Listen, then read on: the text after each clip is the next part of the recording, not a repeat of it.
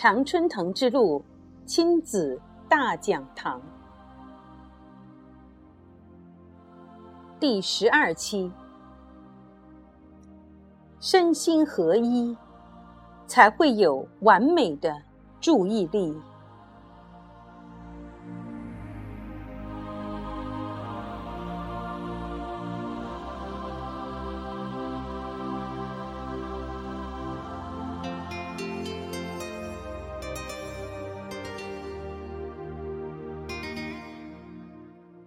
亲爱的听众朋友们，欢迎您收听本期的节目《亲子大讲堂》。自从六月二十二号上线以来，累计播出超过一万二千次。在这里，我要感谢所有收听节目的听众朋友们，有了你们的支持和鼓励，《亲子大讲堂》才会越办越好。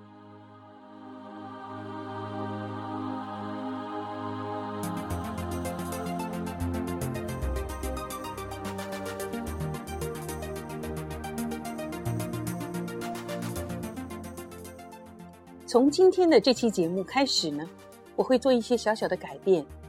以前的十一期节目，我们都是以读书为主。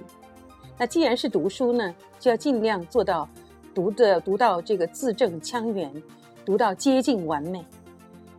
那么从今天开始呢，我会跟大家做一些阅读分享，感觉呢就好像是我们面对面的坐在一起在聊天。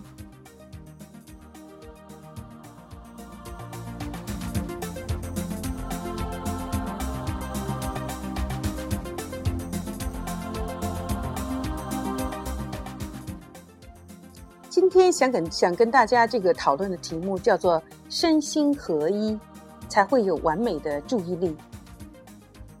那我曾经写过这样一篇微博：注意力集中，说到底是一种思维习惯，从小就开始有意无意的形成了。要想孩子快乐，还是从小开始，让孩子身心合一，不该打扰的时候。绝不去打扰，即使是用爱的名义。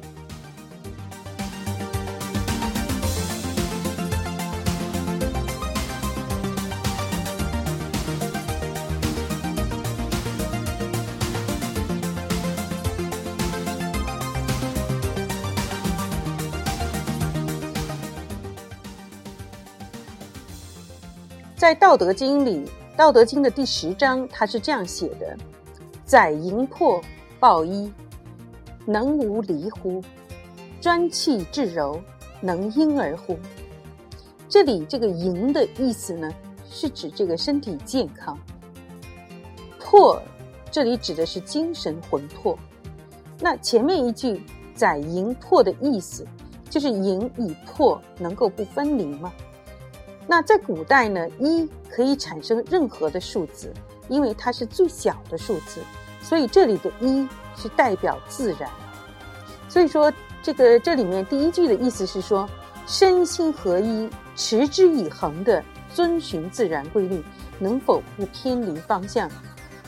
那专气致柔，能婴儿乎？这个专气的意思是把能量聚在一起，至柔。这里的柔是达到极柔和的状态，那专气致柔就是把能力集合在一起，内部很和谐协调，从而达到柔和的状态。柔不是柔弱无力，就像太极拳以柔制刚，专心把能力聚合到一块儿，发挥出很大的力量。意思是说，当你把能力聚合到一块儿，是否能达到婴儿般的状态？婴儿能够专气。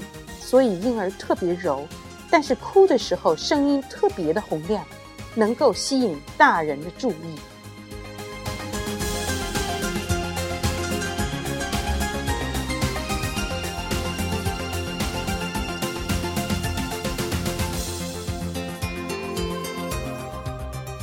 也许有的听众朋友说：“嘿，莉迪亚，你怎么老是给我们讲《道德经》里面的东西？”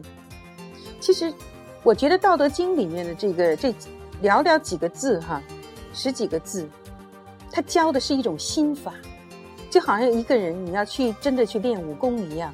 那么最上乘的这个这个功夫呢，是是练这个心法。那么接下来底下呢，才是那些很花里胡哨的那些招式。但是没有心法的话，你其他的这些所谓的招数，真的只是过眼烟云而已。所以说我喜欢引入一点，比如说《道德经》里面的这个文字，或者说其他其他方面的这个文字，因为它教的是一种心法。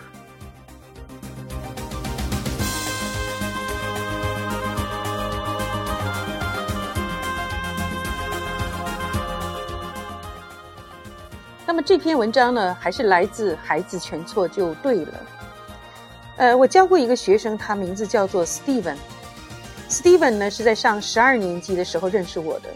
呃，话说回来，十二年级相当于中国内地的国内内地的高二。他在一个公立的高中上学，整体学习成绩呢算是中等偏上。嗯，他跟我上完第一堂课之后呢，他就说：“老师，上你的课 very tiring，就是很累。”诶，我说为什么？他说：“因为 one on one，而且从头到尾，他都要。” Very concentrated，就是要非常非常集中注意力和我对话。那通常在学校上课，他是不需要把注意力集中这么长时间的。那我就问他：“你通常是一种什么样的状态？”他说：“OK，通常是听一点课，然后脑子呢就想点别的什么东西，开开小差，然后再回来继续上老师的课。”那我问问他。你觉得这样对成绩会有什么影响呢？他说：“班上大半同学都是这样啊，他就是随大溜喽，成绩在班上也是，也就是中上等。”那我问他：“你到我这里来，不就是想提高成绩吗？”他说：“是啊。”我说：“那你怎么提高啊？你靠着请老师把上课时应该学会的东西再学一遍，那这样的话，你要花双倍的时间来学习同一件事。”而有些同学根本就不需要这样，他们可能只需要花一半的时间就能够学会。你看到这中间的区别了吗？那 Steven 他就说，他就问我说：“哎，那我应该怎么做才能够学习提高这个学习的效率？”我告诉他说：“你一定要在上课的时候专心听讲，这是最重要的。然后在有需要的时候，课后请人帮一下自己。”他想了想，同意了我的观点。我们呢就约好，说他先试上一个星期，下次来的时候告诉我试的结果如何。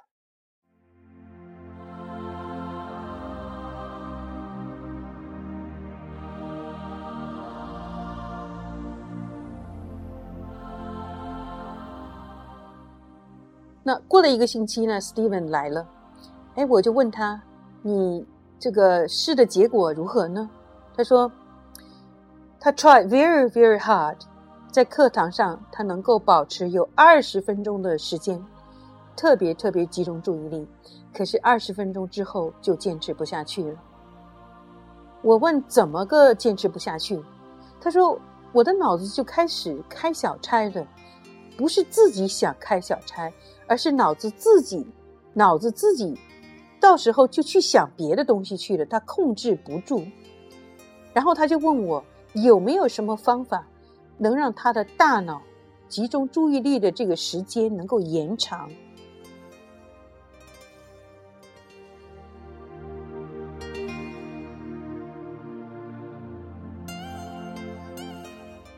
我明白了他的问题，注意力集中说到底呢，它是一种思维习惯，从小。就开始有意无意的形成了。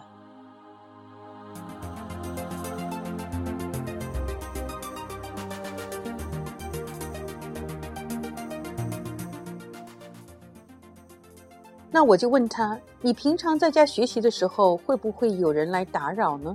他说：“家里人口比较多，从小就是在祖父母和父母身边长大，所有人都对他有命令权。”所有人，每个人都可以管他的学习。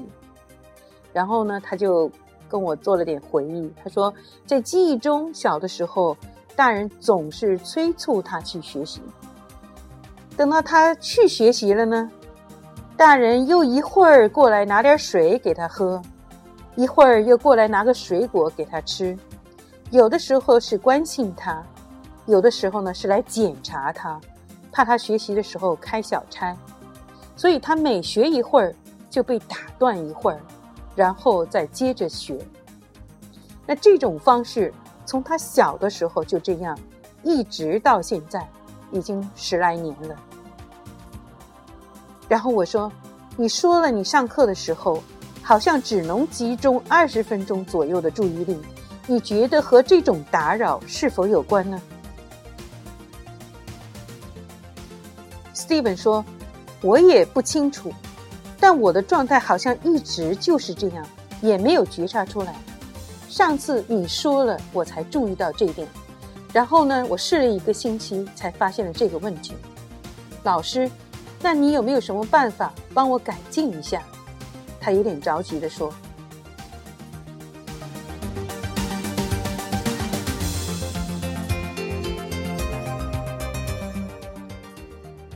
我想了一想，记得有些机构声称他们有培训课程能够改变人的注意力，但我并没有试过，所以也不知道效果如何。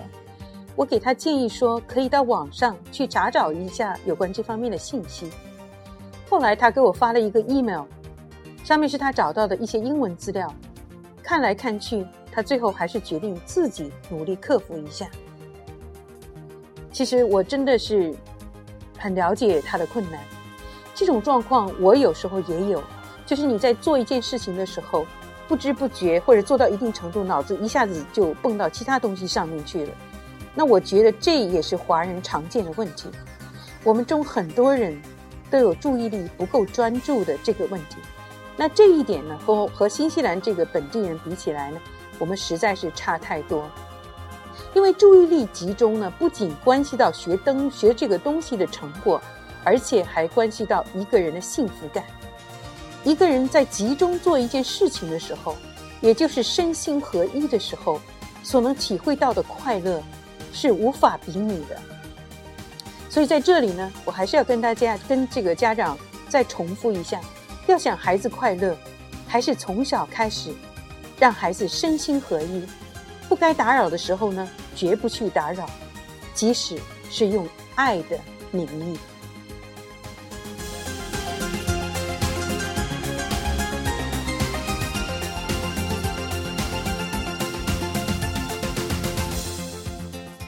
感谢大家的收听。我们下次节目再见。